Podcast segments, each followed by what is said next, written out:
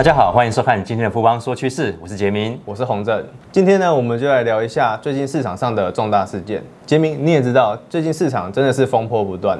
对啊，尤其是中国事件真的是一波未平一波又起，像是最近的恒大地产，许多投资人都在想说，这到底会不会是下一个雷曼？还有限电政策等等，搞得人心惶惶。到底哪里才是最安全的避风港呢？好，我大概讲一下恒大事件对整个市场的影响。那第一呢，恒大的贷款在银行间的贷款，主要是在中国国内的一个银行。那即使是中国国内的银行呢，除了前面几家。占比比较高一点点以外，剩下的像中共四中国四大行，它的平均占的比重甚至不到零点一个 percent，所以我认为在这个事件在中国国内这个的状况，可以在国内这边来做个中国限定，做个抑制哈。那第二，有人讲说恒大是不是等于雷曼啊？呃，联准会的主席鲍威尔也认为，说恒大事件是发生在中国的一个部分，是中国限定。那美国企业是没有类似的状况，有一个最主要的原因。恒大跟雷曼不同的地方在恒大的是有形的资产，那雷曼是无形资产。我不知道洪正有没有看过一部电影叫《大卖空》？有，真的是非常吓人啊！对，非常吓人。对，那么这样听起来，投资人其实对于恒大事件不用太过担心。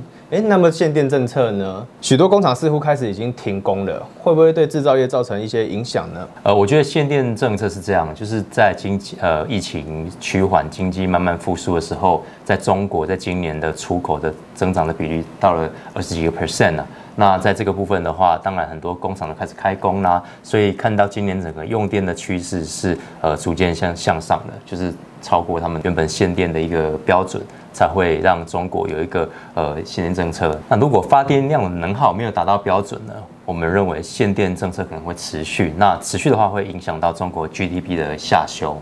那除了这个问题以外，是不是还会影响到供给的问题？如果是的话，会有什么影响呢？我觉得限电政策从中国会慢慢带到整个全球经济的一个潜在的问题，就是说哦，限电，然后等于供给状况就不顺啊，那原物料物价就会上涨，那就会造成通膨。美国全球最敏感的字是什么？就通膨，通膨，所以会。呃，引发大家对那个 FED 提前提前来升息的这个隐忧。那么最近联准会也刚好开完了 FOMC 会议，似乎有提到缩减购债。那投资的朋友就在想说，缩减购债是不是就是等于升息呢？好，我们认为缩减购债跟升息的讯号是两回事，不等于升息的一个讯号。那如果可以看到。呃，FOMC 在最近这个会议里面，鲍威尔有表示说，呃，会持续，呃，会有未来会有缩减购债的可能性。那市场的预期也是预期在今年年底或明年年初开始一个一连串的购债的缩减。那普遍预期在明年年中间完成整个购债规模的一个缩减，哈。那和在升息的部分呢？以以目前的状况来讲的话，大家可以看到点阵图。以目前来讲的话，到二零二零年底，这个升息呢还不确定。这个部分大家可以不用太过于恐慌。还还有下一个。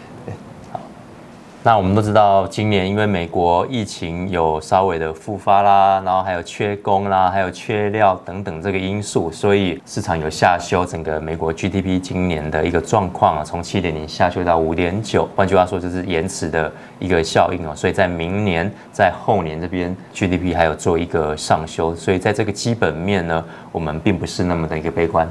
看来美国还是最好的避风港的。那么美国的复苏情况呢？哪些产业是比较强劲的，而哪些产业是还没回到疫情之前呢？呃，可以看到最近这个资料哈，就是说最近压力比较大的应该是车辆，就是我们汽车产业缺什么？缺晶片，晶片对不对？但是呢，几个产业比较好的，像服饰啦、呃家居啦，还有食品服务啦，这些产业都已经回到疫情前的一个水准。